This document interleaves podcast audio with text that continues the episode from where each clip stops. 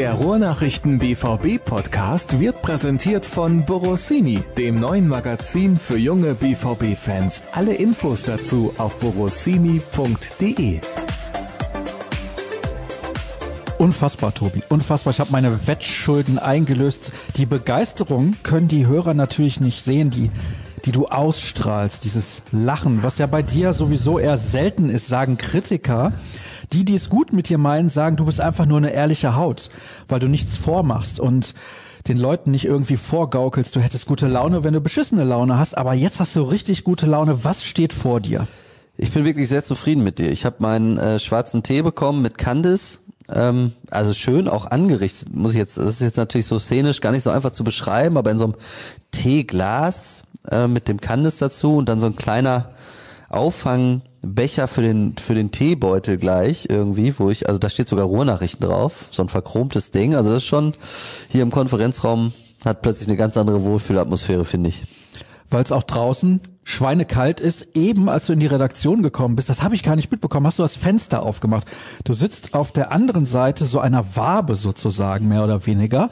Das heißt, da ist eine kleine Glaswand dazwischen, aber ich sitze mit dem Rücken zu dir. Das heißt, ich habe das nicht mitbekommen, habe auch zwischendurch gedacht, Leck mich an der Fötz. Das ist aber jetzt auch hier kalt in dem Bums. Was ist denn da los? Da habe ich gesehen, der Jören hat das Fenster aufgemacht. Bist du von allen guten Geistern verlassen? Und dann bin ich erstmal gegangen. Ja, das ist auch ja, das Problem. Das Fenster aufgemacht gegangen. und dann bin ich erstmal gegangen für eine Viertelstunde. Jetzt ist gut durchgelüftet. Jetzt finde ich super.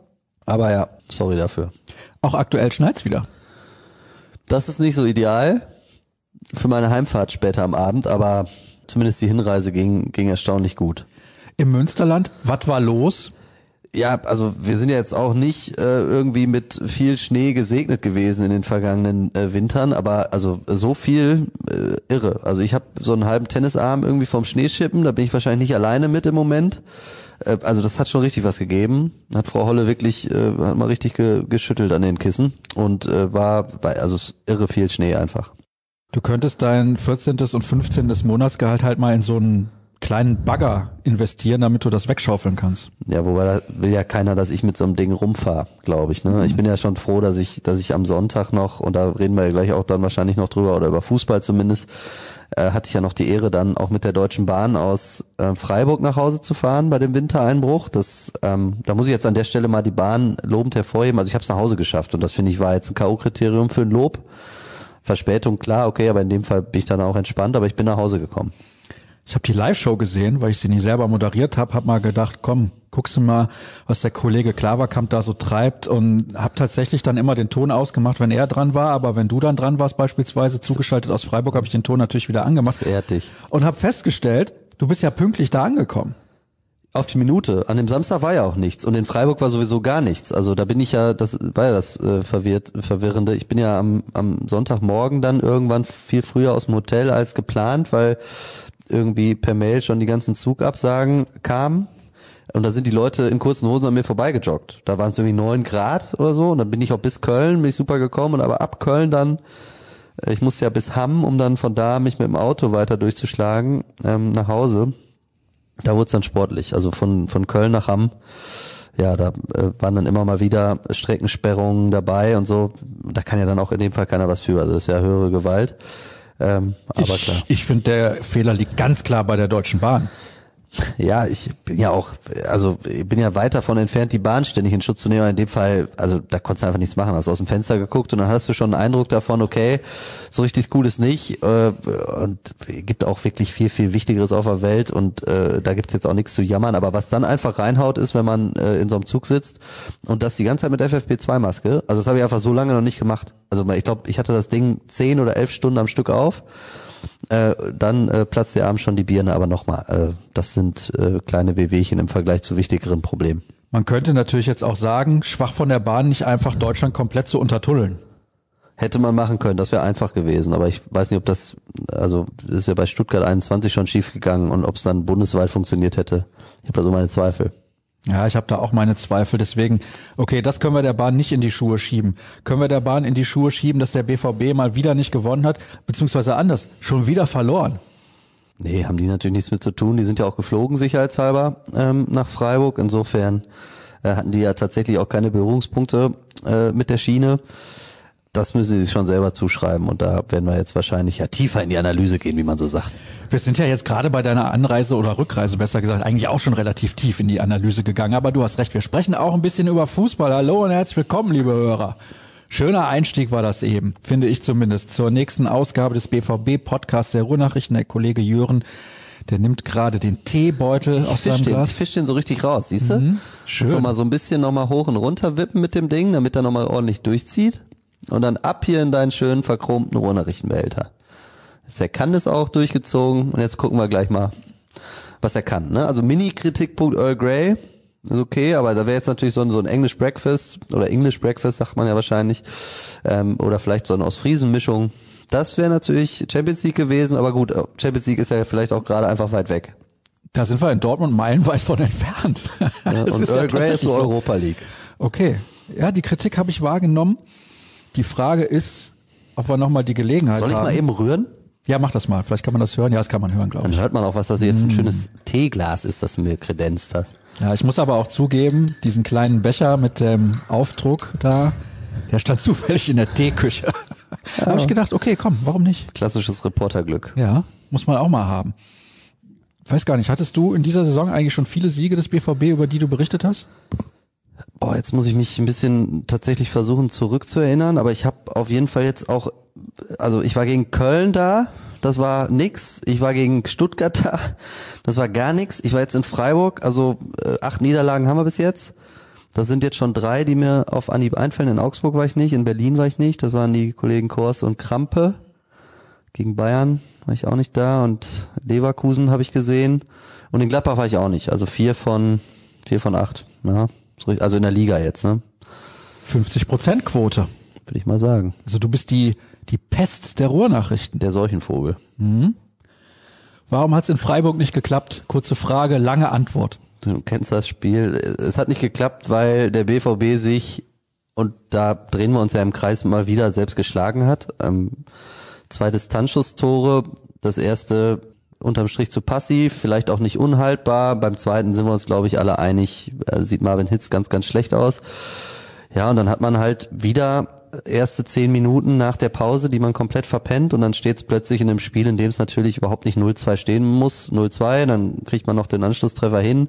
Man hat ja auch, das gehört ja zu weit dazu, äh, den Lattenschuss von Emre Can in der ersten Halbzeit, man hat noch einen Pfostenschuss von Yusufa Mokoko ähm, in der zweiten Hälfte, aber es war wie so häufig der Gesamteindruck der, dass als die Freiburger vom Platz gegangen sind, vielleicht als die glücklicheren oder auch als der glückliche Sieger, aber trotzdem nicht als unverdienter Sieger, weil man wieder den Eindruck hatte, diese ganzen Grundtugenden, die wir so häufig thematisiert haben, die bringt der SC Freiburg einfach konstanter und auch leidenschaftlicher auf die Wiese, als es der BVB getan hat.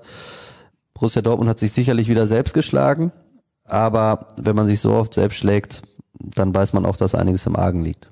Ist ja dann kein Zufall mehr, sondern das ist eigentlich eine logische Konsequenz. Genau, immer Pech ist auch Unvermögen, wenn man es mal so ganz plakativ zusammenfassen will. Und es war zu wenig. Das haben ja dann zumindest äh, gewisse Protagonisten auch gesagt. Mats Hummels und Emre Can haben dann vielleicht auch in den Interviews nach dem Spiel das Ganze eher ein bisschen anders zusammengefasst, was ich sogar ein Stück weit nachvollziehen kann, weil man Spiele, glaube ich, als Spieler auch dann auf dem Platz mal ganz anders erlebt, als das von außen dann wirkt oder auch ausschaut. Ähm, aber zumindest Edin Terzic hat natürlich ganz klar angesprochen, dass es zu wenig war und dass man auch sauer ist auf das, was passiert ist. Ähm, das spricht ja dann eigentlich schon ähm, Bände und auch Michael Zorg war dann zumindest in der Analyse am Sonntag äh, nach dem Spiel sehr schonungslos ähm, im Umgang mit den Spielern, auch im Umgang mit den Führungsspielern. Und insofern hat's dann am Sonntag in Brakel auf dem Trainingsgelände beim BVB ähm, mal wieder gerumst. Auch das war nicht das erste Mal. Äh, und am Ende steht man da, wo man schon so oft stand in dieser Saison, dass man hofft, dass die Mannschaft jetzt endlich aufwacht. Aber man weiß halt nicht, ob sie es nochmal tut. Du hast gesagt, die Spieler nehmen das Spiel auf dem Platz anders wahr als beispielsweise jemand, der es am Fernseher guckt. Das ist mal das Erste. Das ist ja nochmal ganz anders als auf der beispielsweise Pressetribüne. Ich war jetzt in Freiburg noch nicht im Stadion tatsächlich. Das Einzige, wo ich noch nicht war in der Ein Bundesliga. sehr schönes Stadion und ist ja auch der letzte Besuch gewesen, leider, das Schwarzwaldstadion. Klappe, Jören, das will ich nicht hören. Ich Ja, krieg den Ground nicht mehr. Das ist eine Katastrophe. Ja, aber das Schwarzwaldstadion als solches ist natürlich kurz vor der Schließung. Ne, ja ich hab's verstanden. Was übrigens dazu führt, dass wenn man mit der Straßenbahn durch Freiburg fährt und jetzt auch nicht so ortsfirm ist wie ich, da muss man auch mal den Bahnfahrer fragen, ähm, so, wo geht's denn hier? Also die Linie 1 fährt zum Stadion, aber sowohl zum neuen in die eine Richtung als auch zum alten in die andere Richtung. Und da wusste ich jetzt auch nicht so genau, wie, wo, was. Und dann hat der Bahnfahrer mich auch gefragt, ja, ins Neue oder ins Alte? Und er hat gesagt, ja, also ins Alte, da wo der SC Freiburg spielt heute gegen Dortmund. Ich dachte, das wüssten, äh, wüssten so Leute, die in Freiburg Samstag Straßenbahn fahren. Und dann hieß es nur, ach, die spielen heute. äh, das zeigt dann vielleicht auch, wie der Fußball in Corona-Zeiten an Wert verliert. Aber das nur als, als Randaspekt. Ist ja für ihn egal, er muss ja eh arbeiten. Er fährt sowieso die Linie 1 hoch und runter, das stimmt, aber ja, wo keine Fans sind, kriegt auch ein Bahnfahrer nicht mit, dass Fußball-Bundesliga gespielt wird. In der Tat ist das so. Und sonst hättest du ja auch nicht fragen müssen, weil du es gesehen hättest. Genau, sonst kann man immer schön dem, dem Mob einfach hinterherfahren, äh, in dem Fall. Und in Freiburg muss man ja dann auch noch durch so ein Wohngebiet laufen und so. Und dann liegt das ja wirklich wunderschön direkt. Also du guckst ja eigentlich von der... Also ich könnte jetzt an der Stelle abbrechen. Du hast mir jetzt die Vorzüge Nein, des. Freiburger Stadions guckt- und dass ich da nicht mehr hinkommen kann. Also ja, es ist echt du hast super. das verstanden. ich war in Nachteil ist, man guckt nie. vor viele Säulen. Da sind echt so... Ja, diese Stangen. ne, so, so Stangen, die irgendwie die, das Tribünendach tragen und da guckt man zwischendurch vor, da läuft auch irgendwie so ein viel zu lauter Generator, der irgendwie das Flutlicht am Laufen hält und so, aber es hat unfassbar Charme. Es hat noch richtige Flutlichtmasten und dann diese Kulisse, äh, die Dreisam ist das ja, glaube ich, wenn ich das richtig auf dem Schirm hab, ne, und hieß ja früher auch Dreisamstadion, ne, und dann mit dem, mit dem Schwarzwald drumherum. Also malerisch, malerische Kulisse, um 1 zu 2 zu verlieren. Soll ich dich jetzt direkt mit der Faust ins Gesicht schlagen oder machen wir das dann Ja, nach später, Sendung? wir sitzen ja auf Abstand. Ja, eben. Genau, komme ich gar nicht an dich ran, so eine Eben. Kacke. Ja, das ist wirklich ein Stadion, da wäre ich gerne nochmal hingekommen, aber hat sich gerade nicht ergeben in dieser Saison. Bisschen unglücklich gelaufen, außerdem schweinekalt. Ja, nee, war's ja nicht. Also in, Ja, stimmt. In Freiburg war Frühling. Ah, also ich, hab, ich war noch. viel zu dick angezogen. ne? Ich stand da mit einer fast roten Birne in der Live-Schalte, von der du eben gesprochen hast, weil ich irgendwie alles am Start hatte, einen dicken Winterparker und Mütze und hast du nicht gesehen und äh, dann waren es aber irgendwie neun Grad, aber äh, konntest die Sachen jetzt auch nicht irgendwie alle ausziehen. Bin völlig aggressiv jetzt innerlich. Muss erstmal wieder runterkommen. Wie gesagt, der einzige Ground in der Handball, Handball-Bundesliga sag ich schon. Da habe ich alle Grounds. In der Werden Fußball-Bundesliga. die Hörer auch gleich aggressiv. glaub Ja, ich. ja, ich glaube auch. Hörerfragen, komm, damit die Hörer direkt besänftigt sind. Tatsächlich unter meinem Tweet, es ist unfassbar, 56 Antworten. Das könnte eine lange Sendung werden. Ich halte mich aber heute echt kurz. Ja, natürlich. Ich glaube, die Fragen wiederholen sich auch ein bisschen. Habe ich so im Urin. In der Bewertung des Freiburg-Spiels waren sich alle einig. Naja, eben nicht. Ne? Allerdings gibt es auch gute Argumente, die Hummels Thesen unterstützen. So war der Expected Goals Wert bei Freiburg bei 0,18. Sie haben drei Torschüsse abgegeben. Das war in den letzten Spielen immer so. Okay, da fehlt natürlich jetzt ein Tweet. Der zweite, der muss ich jetzt mal suchen. Das ist natürlich richtig mies. Er fehlt. Schön. Auf jeden Fall geht's da wahrscheinlich um das, was man erwarten konnte. Ja, Es waren zwei Fernschüsse, das hast du ja eben schon gesagt. Und Hitz sah nicht gut aus. Torhüter-Diskussion müssen wir leider aufmachen. Das ist ja jetzt nicht unser Fehler, dass die Torhüter scheiße spielen. Nein, das passt einfach dann, ne? Also wenn du, wenn du Probleme hast, individuelle Fehler ziehen sich natürlich im Moment wie ein, wie ein roter Faden auch durch die, durch diese Niederlagenserie, will ich es jetzt mal nennen. Klar gab es zwischendurch den Sieg gegen Augsburg, es gab auch den Sieg im Pokal gegen Paderborn, aber unterm Strich steht natürlich jetzt gerade der Eindruck, dass man von den letzten fünf Bundesligaspielen ähm, drei verloren hat. Dazu das Unentschieden zu Hause gegen Mainz, äh, was auch keinen äh, glücklich aus dem Stadion äh, gehen lässt. Äh, und dann eben nur der Sieg gegen Augsburg. Ähm, und dann äh, hat man, wenn man sich die Spiele anguckt, natürlich schon auch das Problem, dass individuelle Fehler auch in diesen Spielen viele Punkte gekostet haben. Deswegen kann ich dann auch tatsächlich den Eindruck teilen, ähm, den man dann als Spieler auf dem Platz hat, so nach dem Motto, ja, wir waren hier bestimmt nicht die schlechtere Mannschaft. Da würde ich auch nicht widersprechen. Ähm, nur bei den Ansprüchen, die der BVB an sich selbst hat und auch haben muss, dann verstehe ich Mats Hummels zum Beispiel, wenn er sagt, die 50-50-Situation laufen im Moment gegen uns, ähm, die Fernschüsse vom Gegner fliegen rein, ist das Können, Fragezeichen, oder ist das Spielglück, Fragezeichen, das verstehe ich alles. Die Frage, die ich dann immer so ein bisschen dagegen stelle, ist dann tatsächlich die, ja, aber muss es für Borussia Dortmund und Freiburg nicht trotzdem reichen? Also kann man dann am Ende ist es so einfach zu sagen, uns fehlt das Spielglück gegen Mainz, weil da fliegt ein Fernschuss rein, uns fehlt das Spielglück gegen Freiburg, weil da fliegen zwei Fernschüsse rein oder wir patzen. Ja, und gegen Gladbach auch. Dann dreht man das Spiel äh, und ist dran, macht aber das dritte nicht, äh, kriegt in, dann in dem Fall eine Beule von Roman Bürki nach dem Freistoß von Stindl und dann steht es wieder 2-2 und dann kippt und man kriegt drei, drei Kirschen nach nach Standardsituation und da muss man dann glaube ich schon auch den Hebel ansetzen, dass man sagt, also wenn es dann in dieser Häufung passiert und wenn es dann so äh, ja eklatant äh, immer wieder kommt, dann muss man eben schon die Frage stellen, ob es nicht auch grundsätzlichere Probleme gibt als fehlendes Spielglück. Und deswegen verstehe ich, um, um jetzt schon bei der ersten Antwort wieder viel zu lang zu werden, aber komm, äh, du fängst mich ja gleich bestimmt wieder ein.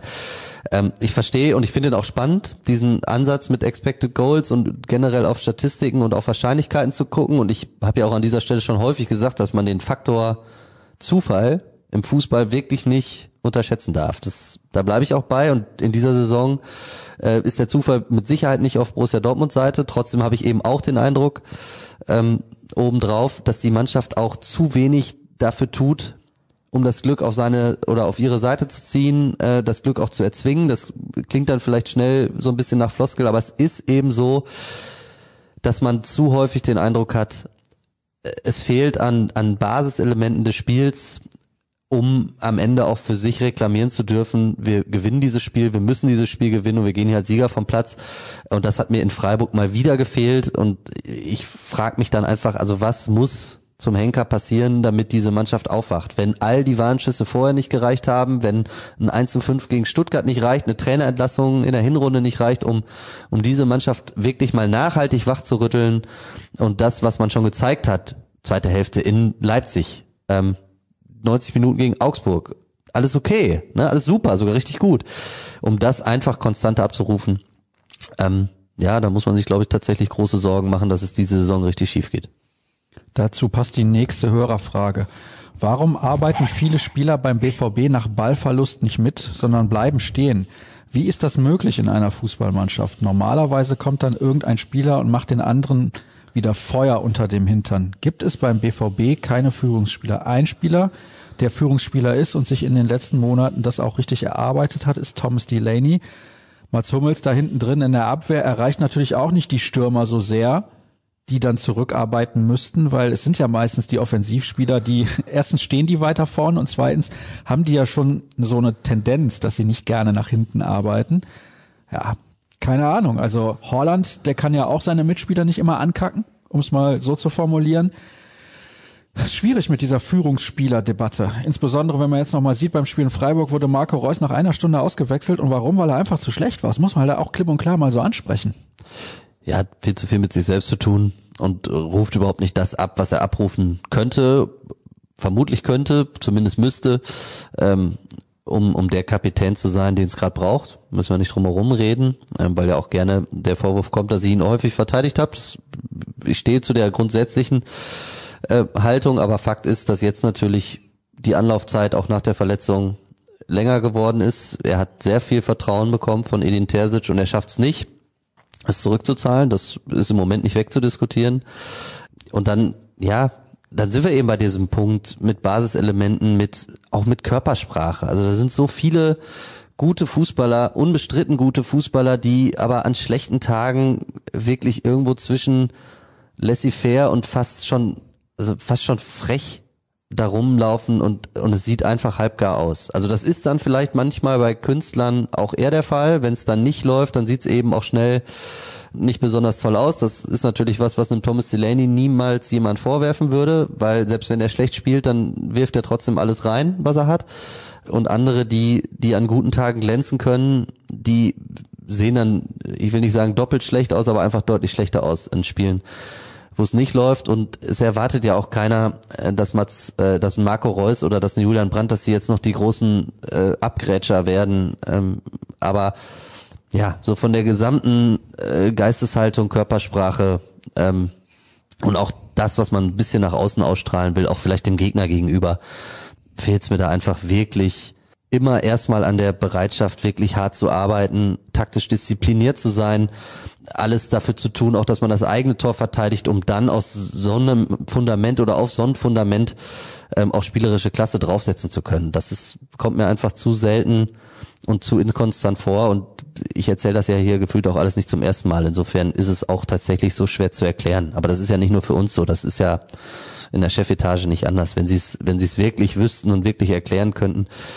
dann wären sie schon einen großen Schritt weiter und im Moment ist es, das ist mein Eindruck, dann auch schon durchaus das Prinzip Hoffnung, dass es nochmal besser wird. Wir haben übrigens kurz zur Erklärung ungefähr 15 Minuten verplempert, weil wir über irgendeinen Blödsinn gesprochen haben und das Freiburg-Spiel, was halt nicht gut war. Dann habe ich zwei Hörerfragen gespielt, jetzt sind wir bei gut 20 Minuten. Siehst du? Stille.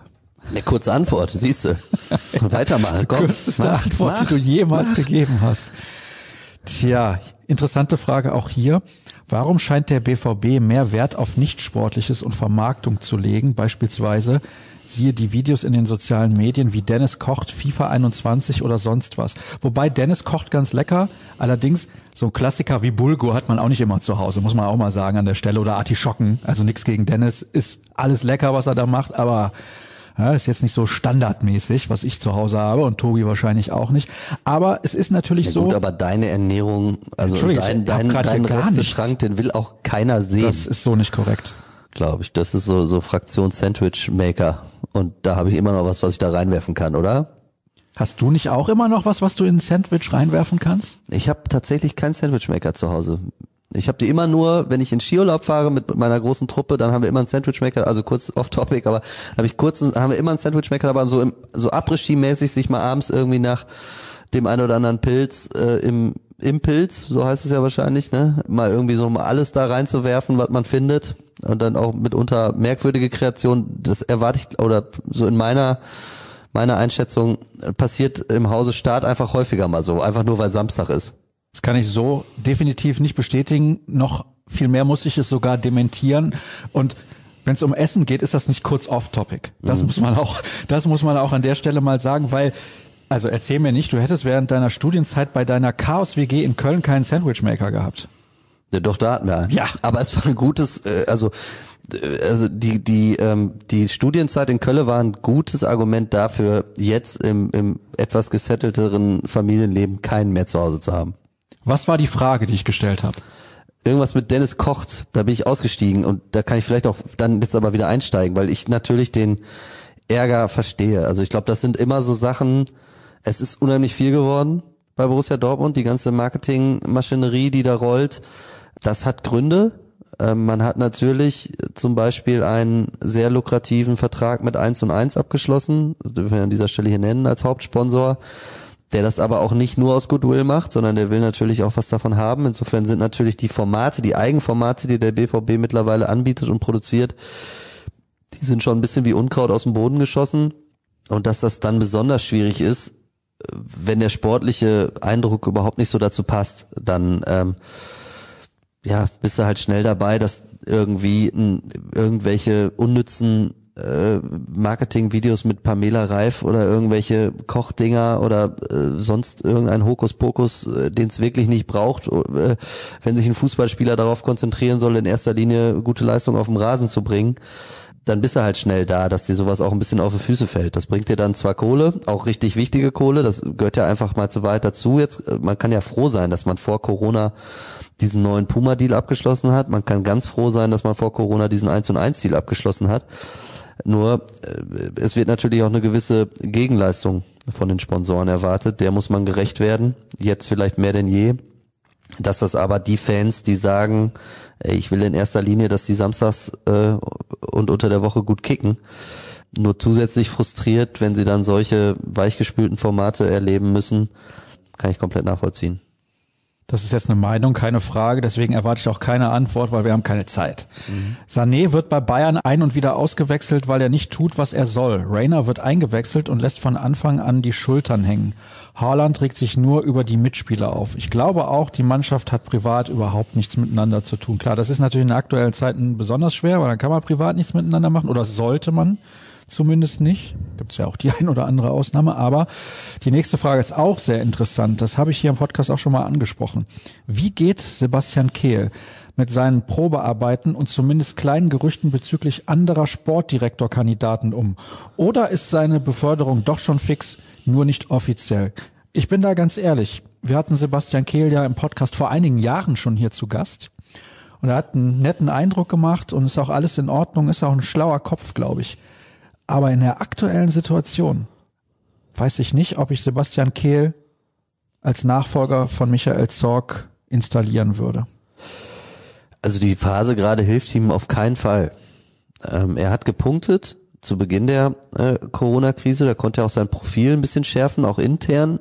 Ähm, aber dass natürlich äh, jetzt Themen aufkommen, also man hat den Trainer entlassen, dann war mal ein Schuldiger weg. Jetzt geht's aber weiter mit dem Misserfolg. Jetzt wird natürlich nach den nächsten Schuldigen geguckt. Äh, Edin Terzic, das geht jetzt langsam los, keine Frage. Trainer ist immer so ein Thema. Marco Reus kriegt, glaube ich, auch gerade eine ordentliche Breitseite ab, habe ich gerade gesagt. Vieles davon auch zu Recht. Ähm, also zumindest die rein sportliche Kritik. Ja, und dann bist du am Ende natürlich jetzt auch schnell mal bei den Menschen, die äh, dafür verantwortlich sind, wie der Kader zusammengestellt wird, weil man jetzt feststellen muss, klang alles gut, funktioniert unterm Strich aber überhaupt nicht so, wie er hofft ähm, und kostet nebenbei halt auch noch richtig viel Geld.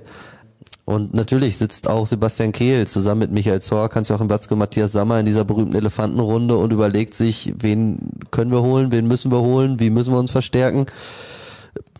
Und umso weniger Ertrag diese Überlegungen sportlich abwerfen, umso mehr muss das hinterfragt werden. Ist ja keine Frage. So, so läuft halt das Geschäft.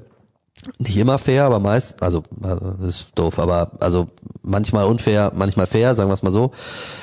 Ja, und dann, dann muss man gucken, wenn man natürlich sieht oder den Eindruck hat, dass es vielleicht anderswo in der Liga besser funktioniert und ich weiß ja, welche Namen dann am Ende jetzt auch kursieren. Natürlich sind wir dann bei Sven Mislintat, aber es gibt natürlich auch andere Leute, die vielleicht sogar BVB-Vergangenheit haben und hervorragende Arbeit leisten und jeder kann sehen. Freddy Bobic fällt mir direkt ein, bei Eintracht Frankfurt natürlich ähm, ja, und eben Mislintat habe ich schon genannt. Ja, dass dann auch die Rufe lauter werden, vielleicht nicht alles aus dem eigenen Stall zu lösen, äh, wenn 2022 Personalwechsel anstehen, sondern sich dann auch nochmal Input von außen reinzuholen, ist ein natürlicher Reflex, muss ausgehalten werden. Und ich glaube, um die, die Frage noch weiter zu beantworten, dass jetzt oft genug artikuliert wurde von Hans-Joachim Batzke, wer in der Pole Position für Michael Zorgs Nachfolge ist, aber Fakt ist, verkündet ist es auch nicht. Und damit ist natürlich immer irgendwo noch eine Ausfahrt offen, die wahrscheinlich noch kommt, bevor, bevor dann wirklich eine Verkündung ansteht. Also als die Formel 1 noch richtig Spaß gemacht hat, hat Michael Schumacher auch viele Rennen gewonnen, wo er nicht von der Pole Position ins Rennen gegangen ist. Ja, nochmal, also ich glaube, final entschieden ist es nicht. Da werden sicherlich noch Gespräche stattfinden. Ich glaube, man muss es mit einem gewissen Vorlauf verkünden. Also man kann jetzt nicht bis weit in die nächste Saison gehen, um dann zu sagen, übrigens, ab 2022 wird der und der unser Sportdirektor, sondern da geht's ja dann irgendwann auch darum, also sollte man sich auf Sebastian Kehl festlegen, was ja auch eine gute Möglichkeit darstellt, dann muss man ihn natürlich auch ein bisschen stärken. Und wenn man dann jetzt nur bis zuletzt wartet, um es dann zu verkünden, ähm, dann geht er, glaube ich, auch, würde er schon fast geschwächt seinen Job überhaupt antreten. Also das hat ja so ein bisschen was mit Außendarstellung und Außenwirkung auch zu tun. Insofern ja, äh, hat Aki Watzke ja angekündigt, dass man das in der ersten Jahreshälfte 2021 möchte man da die Entscheidung treffen. Und ich glaube nicht, dass Sebastian Kehl der einzige Kandidat ist, mit dem sich der BVB auseinandersetzt. Jetzt hast du die Hälfte deines Tees schon ausgetrunken und das würde ja bedeuten, wir hätten die Hälfte der Sendung erreicht. Wir haben aber weniger als, jetzt muss ich mal kurz rechnen, weniger als zehn Prozent der Hörerfragen bislang beantwortet. Ja. Komm, mach. Meint ihr, Jürgen Klopp wackelt in Liverpool und wenn ja, also eine neue Mannschaft hätte er? Nein, also ich glaube, äh, das ist äh, nichts, was irgendwie realitätsnah ist. Aber ich verstehe jeden BVB-Fan, der nach den Jahren äh, mit Jürgen Klopp davon träumt, dass es da vielleicht nochmal zu so einer Zusammenarbeit kommt. Also erstens wackelt Jürgen Klopp nicht in Liverpool. Ich glaube, der kann gar nicht wackeln. Das ist zumindest meine Einschätzung. Das müsste er schon selber für sich so empfinden. Ähm, und ich glaube, ich glaube nicht, dass, also Jürgen Klopp, der auch, wenn ich das richtig im Kopf habe, bis 2024 in Liverpool einen Vertrag hat, ohne es zu wissen, ich habe nicht mit ihm gesprochen, äh, irgendeinen Gedanken daran verschwendet, ab Sommer 2021 wieder für Borussia Dortmund zu arbeiten. Kann es hier nochmal zu einem Trainerwechsel kommen? Diese Saison? Ist die Frage. Also Edin Terzic nochmal weg also die Aussagen jetzt waren sehr eindeutig von den Verantwortlichen. Ne? Also sowohl Sebastian Kehl als auch Michael Zorc haben sich demonstrativ hinter Edin Terzic gestellt, dass sie das nach, wenn ich das richtig im Kopf habe, elf Pflichtspielen, also neun Ligaspielen und den beiden Pokalspielen schon tun mussten. Ist kein gutes Zeichen, wenn man es mal zu Ende denkt. Das ist einfach so. Nichtsdestotrotz ähm, und das ist auch meine feste Überzeugung. Ich weiß, dass es jetzt auch die ersten Berichterstattungen gibt, in der, äh, in denen äh, oder in der Kritik an an Edin Terzic wirken oder arbeiten auch laut wird. Mein Eindruck ist, er fordert eigentlich genau die richtigen Werte ein, auf die es gerade ankommt. Also da muss jetzt einfach mal langsam jemand zuhören und jetzt wieder den Trainer zu wechseln. Ich glaube nicht, dass das irgendeinen Nutzen hätte. Ich will aber auch nicht ausschließen bei allen Treuebekenntnissen, die es jetzt gibt. Also mein, mein persönlicher Standpunkt, um die Frage jetzt klar zu beantworten, mein persönlicher Standpunkt ist, Edin Terzic darf die Saison zu Ende trainieren. Ich habe jetzt aber auch schon so viele Fußballspiele gesehen und so viel Trainerwechsel erlebt, dass ich auch weiß, also für den Fall, dass das jetzt gegen Hoffenheim nochmal in die Hose geht, dass es gegen Sevilla in der Champions League in die Hose geht, natürlich wird die Luft irgendwann dünn. Und wenn es dann wirklich richtig brennt ähm, oder noch schlimmer brennt, was, was die Qualifikation für die Champions League in der nächsten Saison angeht, dann will ich es jetzt hier an dieser Stelle auch nicht zu 100 Prozent ausschließen. Könnte man nicht bei Verpassen der Champions League Geld über andere Kanäle generieren? Da wird als Beispiel jetzt die Kapitalerhöhung genannt und ja, das wäre theoretisch eine Möglichkeit. Ich glaube, das möchte der Verein aber vermeiden. Ja, das ist, das ist so ein, so ein eher so ein Notfallszenario. Und da sollte jetzt auch keiner davon ausgehen, dass man jetzt irgendwie eine Kapitalerhöhung anstrebt, um dann auf dem Transfermarkt richtig äh, für Furore sorgen zu können, sondern da geht's dann tatsächlich eher darum, irgendwelche Defizite kurzfristig aufzufangen. Insofern würde ein Verpassen der Champions League ganz klar bedeuten, dass man äh, in der Entwicklung mindestens eingebremst wird, wenn nicht deutlich zurückgeworfen wird und dass man sicherlich mindestens ein bis zwei Spieler maximal gewinnbringend auf dem, auf dem Transfermarkt verkaufen müsste. Jane Sancho liegt dann sehr nah und da müsste man gucken, für welche Spieler gibt es überhaupt einen Markt und für wen lässt sich eine gute oder mit wem lässt sich da auch eine gute Ablöse erzielen. Tja. Und man hätte, man hätte sicherlich Probleme. Und das ist natürlich was, was ein großes Problem ist. Du hast jetzt gerade einen Kader, von dem du leider feststellen musst, der funktioniert nicht so, wie wir uns das ausgemalt haben. Du hast viele Spieler, die sitzen mittlerweile auf Verträgen, die sind nach Corona nicht mehr ansatzweise realitätsnah. Das heißt, die musst du, wenn du die loswerden willst, ich denke jetzt, und das meine ich nicht so despektierlich, wie es klingt, aber wenn, also Nico Schulz, dass der jetzt gerade durch die Corona-Pandemie nicht nochmal so einen Vertrag irgendwo unterschreiben könnte, wie bei Borussia Dortmund, oder ein Mammut Dahut nicht nochmal so einen Vertrag unterschreiben könnte, wie damals bei Borussia Dortmund. Das kann sich, glaube ich, jeder relativ einfach zusammenrechnen. Und dann bist du ja am Ende fast schon froh, wenn du sie von der Gehaltsliste kriegst, aber du generierst damit keine, keine Ablösen mehr, so wie du es vielleicht vor Corona noch hättest machen können. Das ist ein Problem, weil wenn du überlegst, wen kann man verkaufen und für den Spieler bekommt man richtig Kohle, Holland und Sancho. Genau, Haaland kannst du eigentlich nicht abgeben, wobei das wird dann auch ein turbulenter Sommer, weil das ein Erling Haaland kein Interesse daran haben wird, in der nächsten Saison nicht Champions League zu spielen, im Fall der Fälle. Ich glaube, das kann sich auch jeder äh, ausrechnen. So, dann mal gucken, wie viel Dynamik in dieses Thema kommt. Giovanni Reina, der jetzt gerade natürlich eine schwierige Phase hat, auch eben zu Recht von einem Hörer kritisiert worden ist, ist auch niemand, den man jetzt so früh abgeben will, weil der natürlich unfassbares Potenzial hat.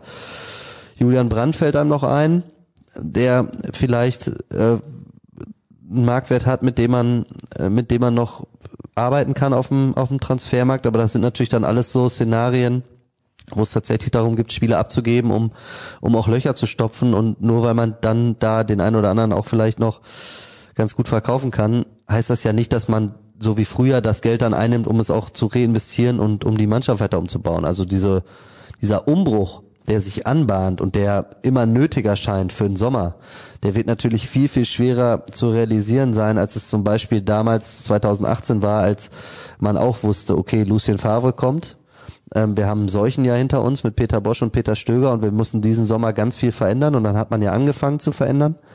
Ähm, mit einem Delaney, mit einem Witzel und man hat damals gesagt, wir brauchen zwei Transferperioden, zwei Sommertransferperioden, das war ja immer so ein bisschen kryptisch, aber um, um dahin zu kommen, wo wir hinwollen. So, und jetzt haben wir 2021 und man muss das schon wieder machen. Das spricht erstens dafür, dass dieser Umbruch dann doch nicht so zielführend umgesetzt worden ist, wie man sich vorgestellt hat. Und man hatte damals ganz andere Möglichkeiten, als man es im Sommer 2021 haben wird. Also es wird eine richtig, richtig komplizierte Aufgabe. Kleine Scherzfrage von einem Hörer. Dieses Team braucht mehr geworfene Döner und weniger eingeflogene Friseure. Kann nur noch Kevin Großkreuz den BVB retten. Also es ist ja klar, worauf auch äh, der Sarkasmus abzielt. Und dieser Sarkasmus ist ja eigentlich äh, trotzdem super Anschauungsmaterial dafür, um zu sehen, wie verärgert oder auch wie, wie resigniert mitunter BVB-Fans auf ihren Verein reagieren. Und ich finde das ein totales Alarmsignal. Ich kann, den, ich kann tatsächlich den Hörer sogar komplett verstehen. Also, um es einmal sachlich einzuordnen, ist es natürlich so, ein Kevin Großkreuz wird dir nicht mehr helfen, aber das, also der Wunsch nach so Typen wie Kevin Großkreuz, ähm, die sich zu 100 Prozent mit dem Verein identifizieren, für die das wirklich was bedeutet, äh, für den BVB zu spielen und die eigentlich auch nirgendwo anders spielen wollen, der ist groß und das kann ich nachvollziehen. Ich glaube nur einfach, so realistisch muss man sein, dass die Zeiten nicht wiederkommen und dann schwelgt man halt schnell in Nostalgie und nach allem, was dieser Verein unter Jürgen Klopp an Aufschwung erlebt hat, an Erfolgen gefeiert hat und an, an auch berauschenden emotionalen Momenten erlebt hat, ähm, verstehe ich jeden Fan, der sich in diese Zeit äh, zurückwünscht. Ich glaube einfach nur, wenn man es nüchtern betrachtet, es kommt nicht wieder. Dafür hat sich einfach auch im gesamten Fußball seitdem nochmal zu viel verändert und sicherlich teilweise auch zum Schlechten. Ja, ich glaube, im Fußball hat sich in den letzten Jahren einiges zum Schlechten verändert. Es gab da zuletzt einen interessanten Artikel, also das heißt zuletzt, das ist schon ein bisschen her, dass ich den gelesen habe. Da ging es um die Einführung der Champions League im Fußball, die ja Anfang der 90er gegründet wurde und was sich seitdem verändert hat. Und eigentlich war die Champions League mehr oder weniger der Untergang des Fußballs für alle Traditionalisten weil so viel Geld generiert wurde immer wieder für die gleichen Vereine. Es qualifizieren sich ja auch immer wieder die gleichen Vereine für die Champions League. Wenn man jetzt mal guckt, die Bayern seit Ewigkeiten in Deutschland, Dortmund mit ganz, ganz wenigen Ausnahmen seit Ewigkeiten in Deutschland. Jetzt Leipzig immer wieder regelmäßig. Gladbach und Leverkusen wechseln sich mehr oder weniger ab. Ja, so. Und eine sechste Mannschaft, ja, vielleicht schafft es dieses Jahr mal Eintracht Frankfurt. Dann werden die natürlich auch auf Jahre sich einen Vorsprung erarbeiten können. Also jetzt konkret die Frankfurter auf andere Mannschaften, wie, ich sag jetzt mal, ja, Mittelfeld Werder Bremen oder sowas. Ja, also Stuttgart oder, oder die Hertha, wenn die jetzt keinen Investor hätten da in Berlin. Das sind alles so Vereine, die dann erstmal jahrelang abgehangen sind, weil sie nicht mehr die Möglichkeit haben, so viele Gelder über nationale Töpfe zu generieren, wie das die Mannschaften in der Champions League machen. Aber das würde jetzt zu weit führen, wenn wir die Diskussion auch noch aufmachen. Könnt ihr euch Christian Streich beim BVB vorstellen? Vorstellen, ja, wird aber nicht passieren. Ich glaube, die Antwort kann ich vorwegnehmen und spare dadurch jede Menge Zeit. Wohlfühloase, das wird auch hier häufig in den Mund genommen, dieses Wort. Und das ist jetzt eine Frage? Ja, Fragezeichen. Wohlfühloase, Fragezeichen. BVB als Wohlfühloase. Ich habe schon den Eindruck, dass es hier richtig schnell ungemütlich wird. Äh, unterm Strich geht's aber natürlich Fußballprofis mittlerweile einfach unfassbar gut. Und dass das auch alles so eine Blase ist, das erkennt man ja jetzt gerade ganz gut. Ich will jetzt nicht auf den Bayern rumhacken, aber das, was jetzt um diese ganze Club-WM in Katar passiert, mit dem Abflugverbot äh, dann aus Berlin mit äh, jetzt, also wo sich irgendwie Kalle Rummenigge dann schon äh, beschwert, irgendwie, dass da irgendwer vermutlich was gegen die Bayern hätte äh, und jetzt mit der Idee auch vielleicht Bundesligaspieler dann doch ein bisschen früher zu impfen.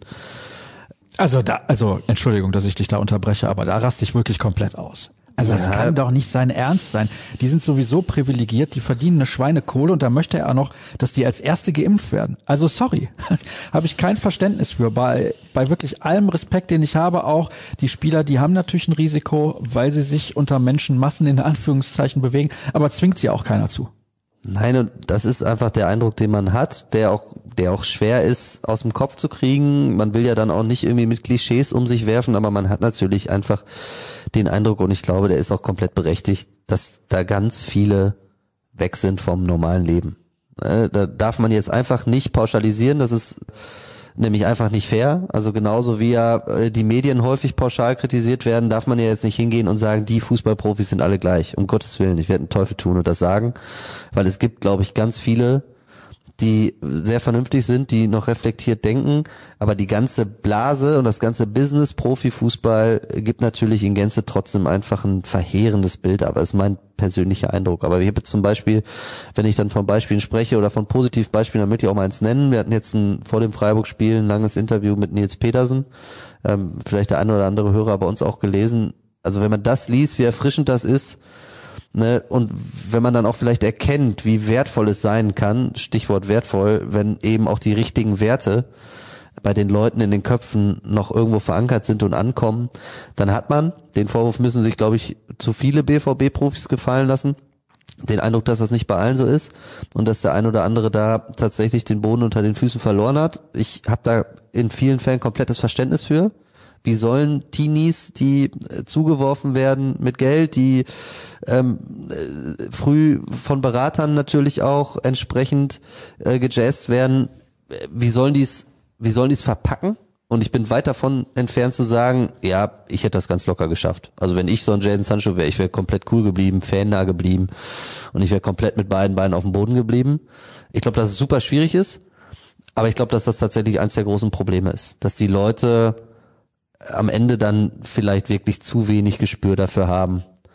Und das ist dann jetzt eben doch wieder so, so plakativ und, und floskelmäßig und da, da sträube ich mich immer so gegen. Vielleicht antworte ich deswegen auch so lang. Aber dem ein oder anderen mal mehr echtes Leben zu vermitteln, das könnte nicht schaden. Das ist ein großes Problem. Allerdings ist der Fußball ja auch immer ein Spiegelbild der Gesellschaft. Da haben wir auch schon häufig drüber diskutiert. Wir könnten jetzt eine richtige Debatte hier starten, aber wir haben noch so viele Hörerfragen, die wir beantworten wollen. Wie bewertet ihr die Veränderung der Körpersprache bei Erling Haaland? Zu Beginn seiner Zeit anfeuernd, motivierend, kämpferisch. Vorbild für die Mitspieler. In den letzten Wochen abwinkend, hängende Schultern, wenig inspirierend. Was ist passiert? Ja, dass ein Typ wie Erling Haaland äh, auch nicht zufrieden ist, äh, wenn er so viele Spiele verliert, äh, ist ja erstmal nichts Schlimmes. Mir fällt das auch auf mit der Körpersprache. Auch da, ich habe mich, das ist auch nochmal ein gutes Beispiel. Ich habe mich zum Beispiel, ja, habe ich auch einen Podcast gemacht, tierisch darüber geärgert, dass der, um sein Muskelfaserriss auszukurieren, irgendwie nach Doha geflogen ist. Ne? Also man muss einfach nicht nach Doha fliegen, in Corona-Zeiten noch dazu, um Muskelfaserriss auszukurieren. Ne? Auch wenn man mal Bock hat auf Sonne, und nicht irgendwie auf, auf November oder Dezember Wetter in Dortmund. Es muss trotzdem einfach nicht sein. Und das, das meine ich vielleicht dann auch damit. Ne? Und dann macht sich auch ein Erling Haaland angreifbar, macht sich auch in der Kabine angreifbar.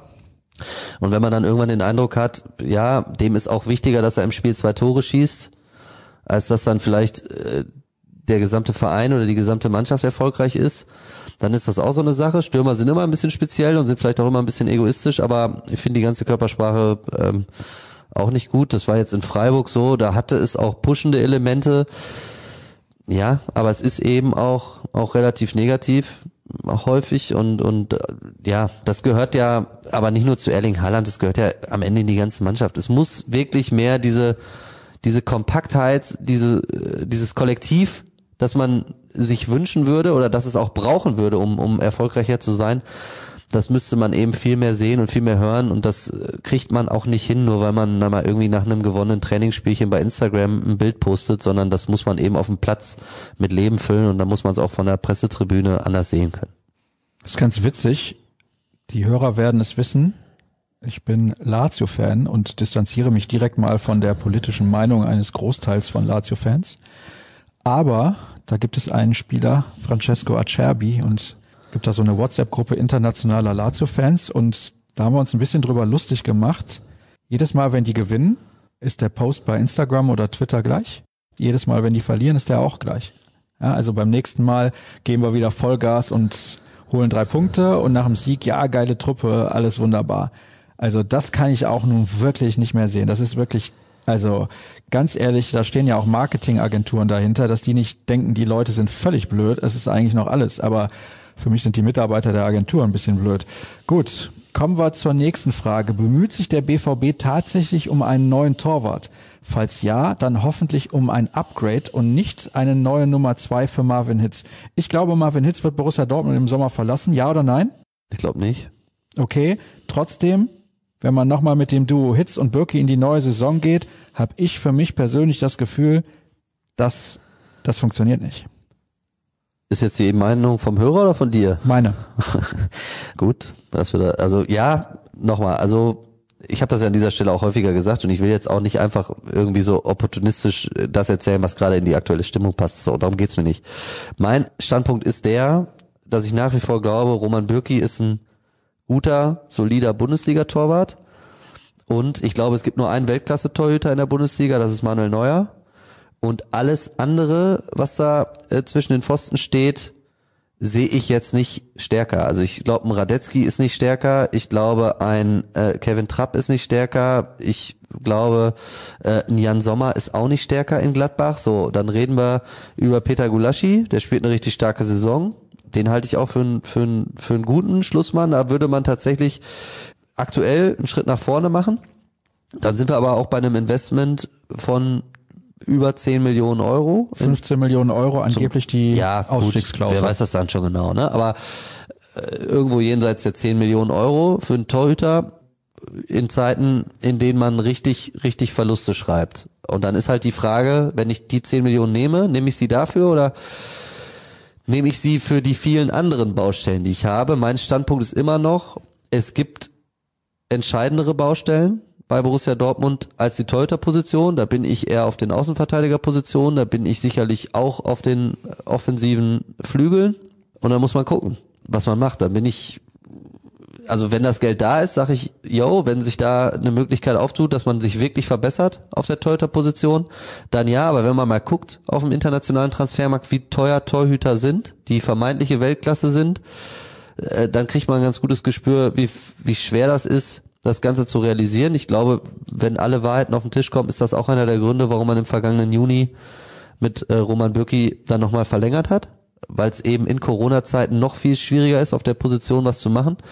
Und ich bin auch, wenn ich mir die ganze Saison nochmal vor Augen führe, weit davon entfernt zu sagen, dass die Misere, in der äh, der BVB jetzt steckt, am Ende auf die Torhüter zurückzuführen ist. Richtig ist, Roman Bürki hat mal in Gladbach richtig gepatzt.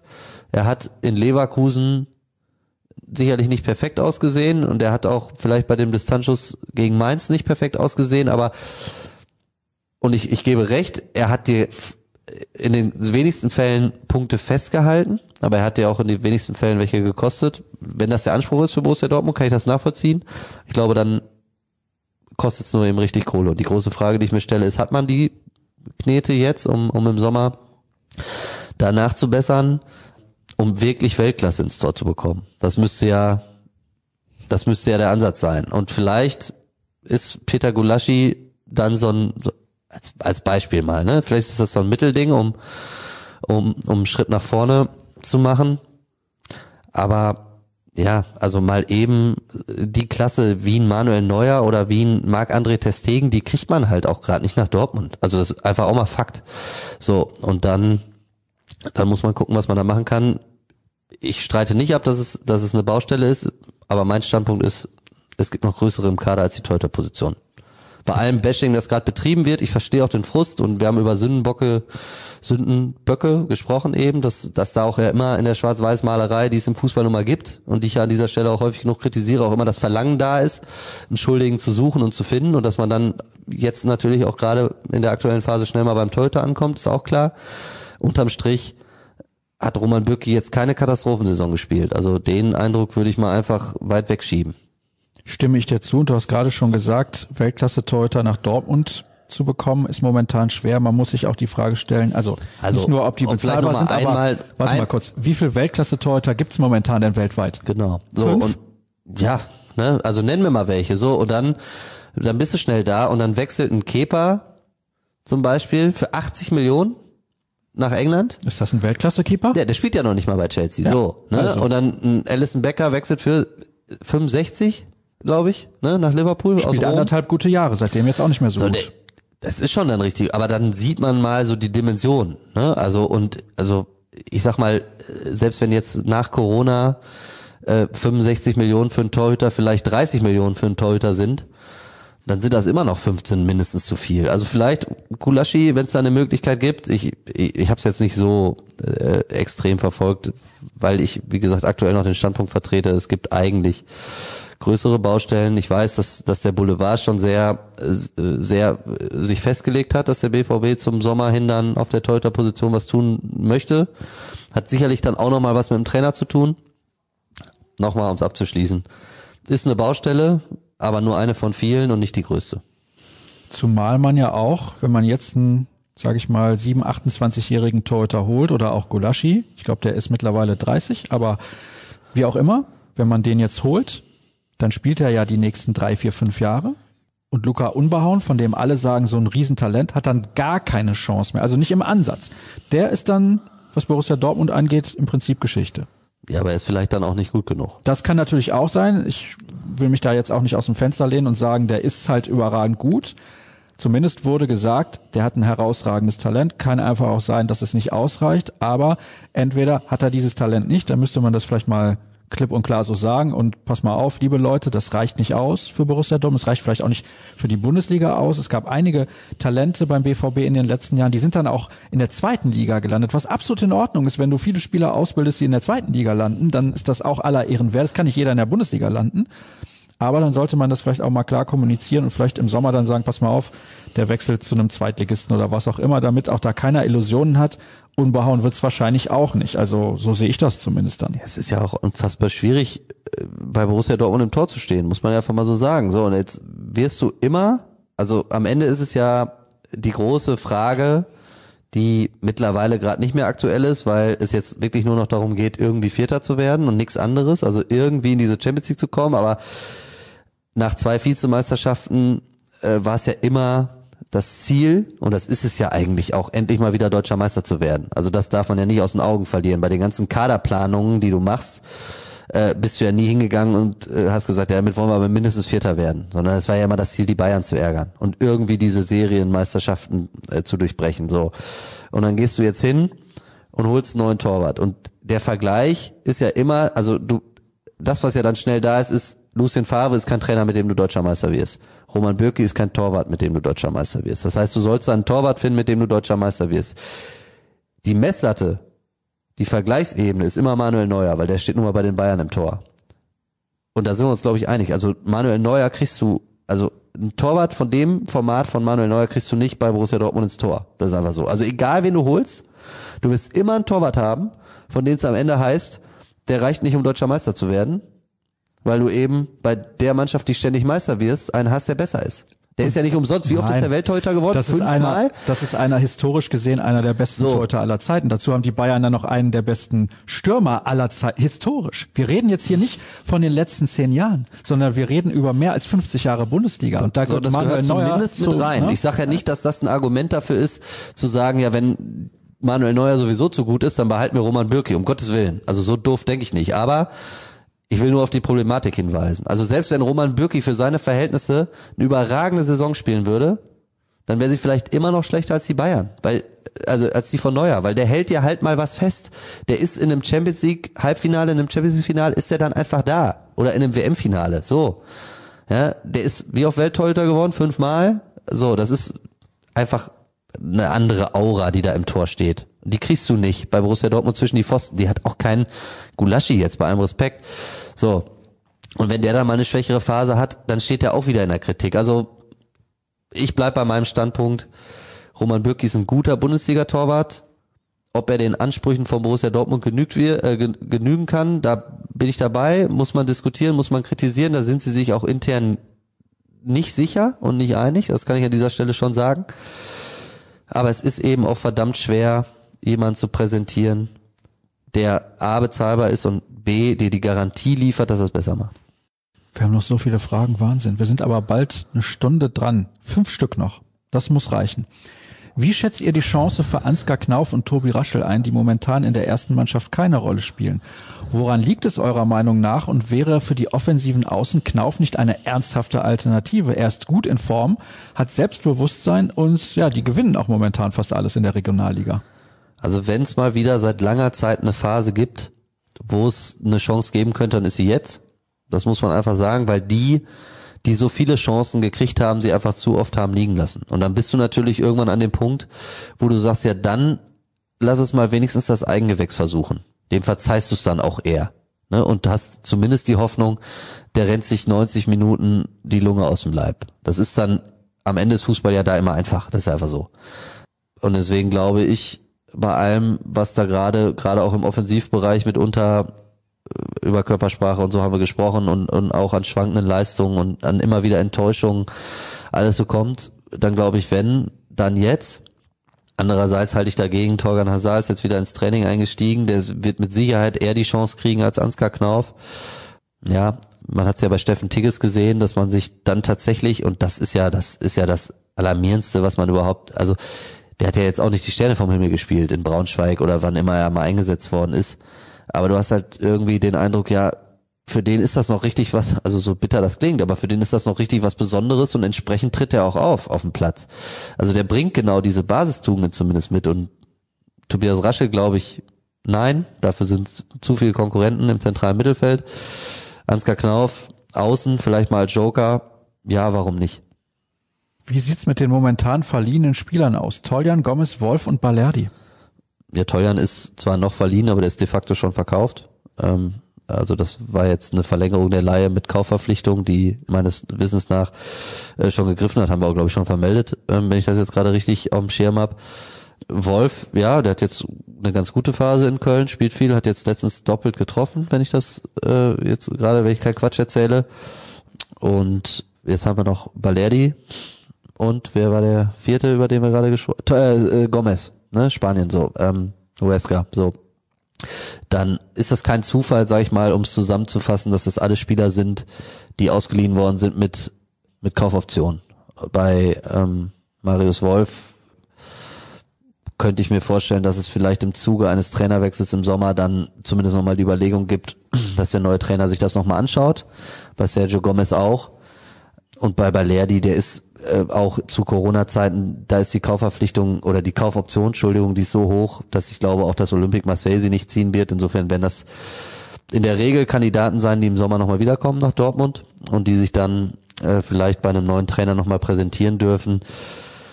Aber da es eben jetzt auch alle Spieler sind, die sich zumindest unter Lucien Favre häufiger zeigen durften, glaube ich schon, dass die Perspektive eher dünn und dürftig ist. Wie bewertet ihr den Einsatz von Jan als Rechtsverteidiger? Du hast ihn ja jetzt in Freiburg live im Stadion gesehen. Wie hat er dir gefallen? Licht und Schatten, also nach vorne natürlich mit äh, der guten Aktion direkt mit dem mit dem Lattenschuss. In der Rückwärtsbewegung fand ich ihn äh, manchmal ein bisschen passiv. Ähm, vor dem 0 zu 1 gegen Grifo definitiv. Ähm, dann gab es ja noch eine gute, eine gute Standardchance von Freiburg, so nach einer knappen Viertelstunde. Da hat er am zweiten Pfosten mir auch wieder nicht energisch genug verteidigt äh, bei Standards. Also das war okay. Und, und Emre Can ist natürlich auch ein Spieler, der davon profitiert, dass er erstmal ähm, von seinem ganzen Auftreten her sehr emotional zu Werke geht und das tut dem BVB sicherlich gut. Dafür, dass er aber eben auch als Führungsspieler ja geholt worden ist aus Turin, war es mir unterm Strich trotzdem auch zu wenig. Ich denke, es muss einen kompletten Neustart geben und so weiter. Da haben wir über viele Sachen schon gesprochen, aber ich habe angefangen, diese Hörerfrage vorzulesen, weil am Ende steht toller Podcast. Zählt also nicht als offizielle Frage, aber das musste ich natürlich erwähnen. Wir brauchen den Sommer. Was denkt ihr? Ja, der Reflex ist ja naheliegend. Und ich will auch nicht ausschließen, dass Hans-Joachim Watzke äh, nochmal einen Versuch unternimmt, Matthias Sammer vielleicht zu überreden, wenn es dann doch irgendwie richtig, richtig sich zuspitzen sollte und diese, diese, dieses Verpassen der Champions League ein immer schlimmeres Trostszenario werden sollte, dass man sich dann nochmal unterhält und versucht, Matthias Sammer zu überreden. Aber ich bin mir eigentlich sehr sicher, dass dieses kategorische Nein zu, ich arbeite nochmal auf der Trainerbank oder an der Seitenlinie, dass das Bestand haben wird, egal wie so ein Borussia Dortmund bestellt ist. Wann wird Rose verkündet? Also ich gehe davon aus, dass, also der Druck wird ja immer größer.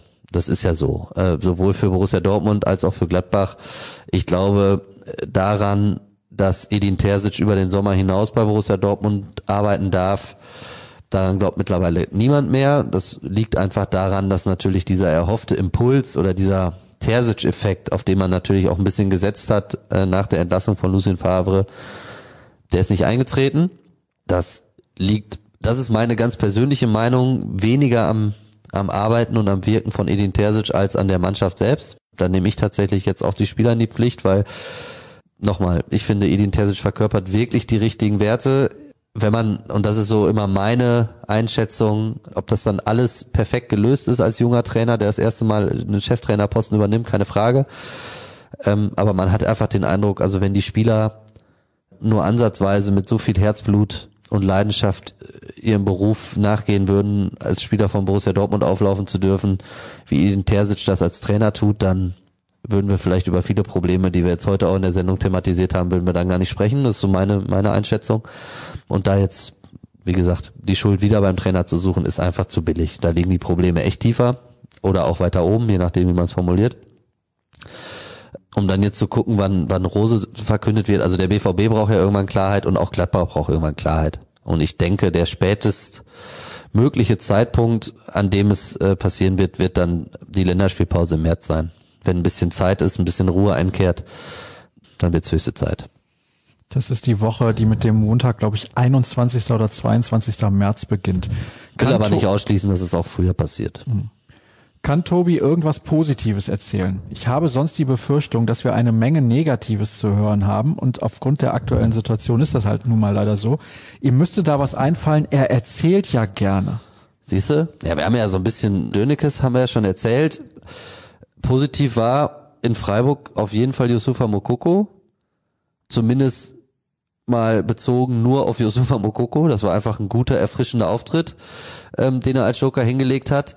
Ob das wirklich eine Positivmeldung ist, die ich jetzt hier verkünde, das sei mal dahingestellt, weil Michael Zorc hat schon zu Recht auch dann im Gespräch äh, am Sonntag angemerkt, dass es ja eigentlich nicht sein kann, dass da ein 16-Jähriger eingewechselt wird und der spielt eine halbe Stunde und schießt häufiger als Tor als alle anderen auf dem Rasen.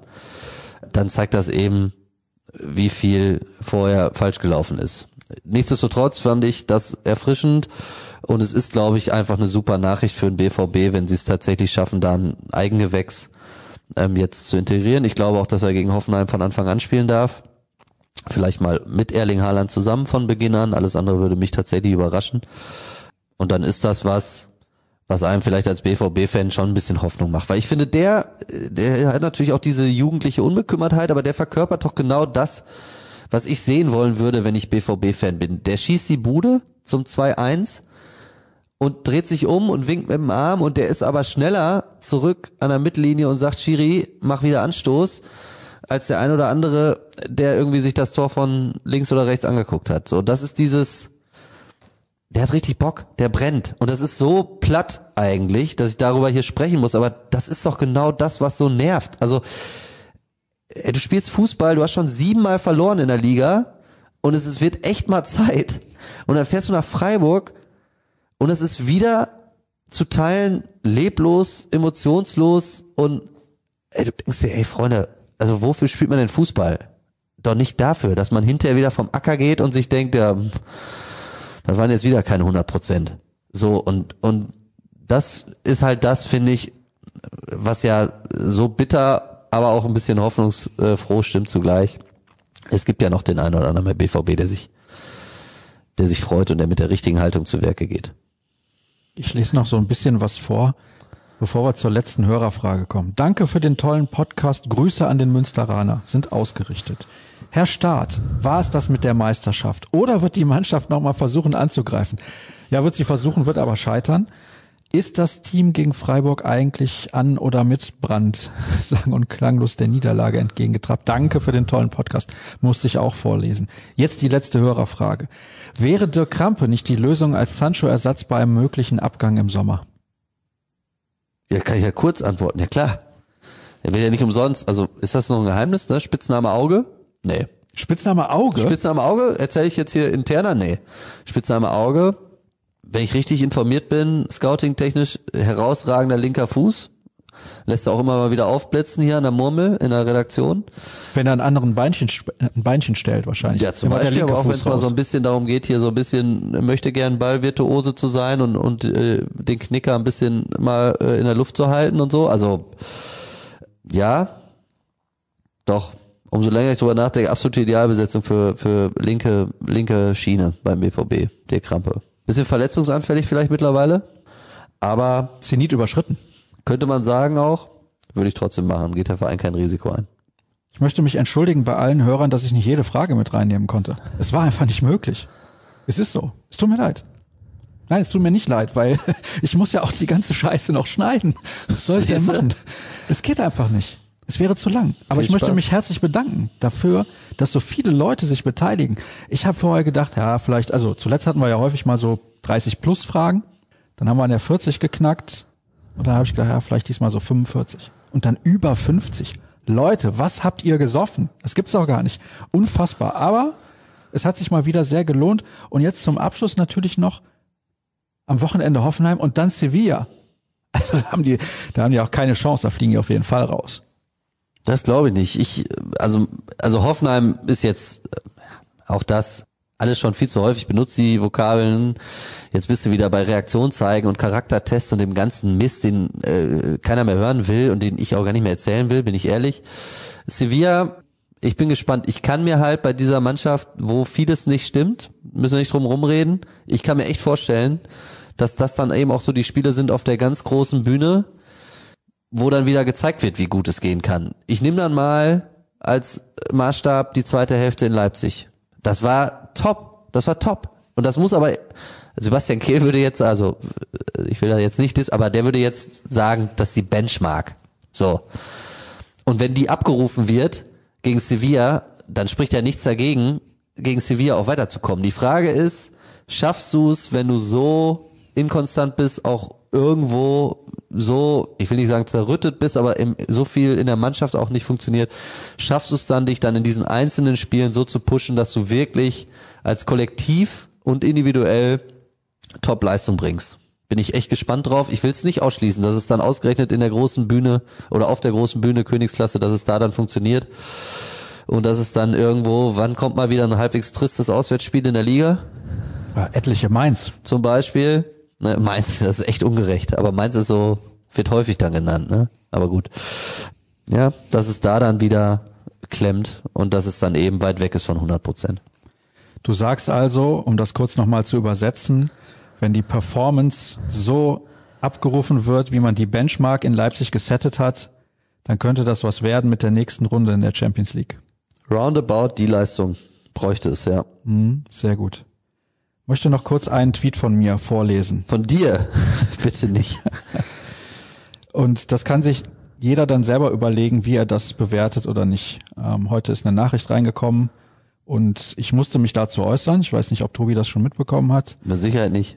Ja, es geht da um den Suizid der ehemaligen Lebensgefährtin oder Frau, ich weiß es nicht, von Boateng. Und da gab es auch eine kleine Hetzkampagne eines Schandblattes, so habe ich es tituliert. Ich lese mal den Tweet kurz vor, weil der sehr viel Resonanz hervorgerufen hat. Normalerweise kriege ich immer so zwei, drei Likes und das sind dann Freunde und Bekannte. Das ist aber diesmal ein bisschen anders. Ich habe geschrieben, diese eine in Anführungsstrichen Zeitung ist und bleibt ein Schandblatt. Jeder, der für diesen Laden arbeitet, sollte sich selbst mal ordentlich hinterfragen. Ich bleibe weiter beim knallharten Boykott und lege jedem genau das nahe.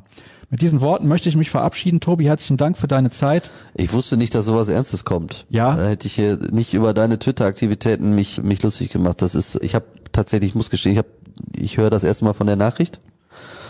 Ich weiß nicht, was passiert ist, deswegen kann ich es überhaupt nicht bewerten, aber so falls das jetzt in irgendeiner Form hier gerade komisch rübergekommen ist, dass ich über deine, deine Twitter-Aktivitäten äh, gescherzt habe, was mit Sicherheit häufig gerechtfertigt ist, aber in dem Fall dann nicht, dann hoffe ich, dass das keiner einen falschen Hals kriegt. Was soll das denn heißen? Dass man sonst über meine Twitter-Aktivitäten irgendwie sich, Ja, nochmal, lustig ich machen glaube, kann? der, der Vibe ist jetzt, um in diesem Anglizismen zu bleiben, der ist jetzt so negativ, also oder der ist so ernst, da will ich jetzt nicht weiter drüber scherzen, aber ich wusste nicht, dass das überhaupt jetzt zum, zum Rauschmeister der Sendung äh, so ein Thema kommt. Muss auch gestehen, dass ich tatsächlich noch nicht im Thema bin, aber das ist natürlich nichts, wo ansatzweise möchte gern Lustiges platziert werden sollte. Das ist richtig. Ich wollte alle noch mal ein bisschen zum Nachdenken anregen, wie man vielleicht mit Medien auch umgehen sollte und dass man sich da ein klein wenig Gedanken drüber macht, was gut und schlecht ist. Kann man so stehen lassen, denke ich. Sollte man immer. Nicht nur im Umgang mit Medien. Ja, das ist wohl richtig. Jetzt sind wir ein bisschen traurig aus der Sendung rausgegangen, aber manchmal muss man auch klare Kante zeigen, auch bei solchen Themen. Ist zumindest meine Meinung und wir zeigen generell, glaube ich, relativ viel klare Kante hier beim BVB-Podcast der Ruhrnachrichten. Und auf ruhrnachrichten.de bekommt ihr auch alles, was ihr wissen wollt, rund um Borussia Dortmund, at rnbvb, at Tobi Jören, at Sascha Staats bei Twitter. Seid euch sicher, nächste Woche sind wir dann am Ende wieder ein bisschen lustiger drauf. Nach der hohen Hinspielniederlage gegen Sevilla ist dann aber nicht Tobi Jören zu Gast im BVB-Podcast der Ruhrnachrichten. Trotzdem herzlichen Dank.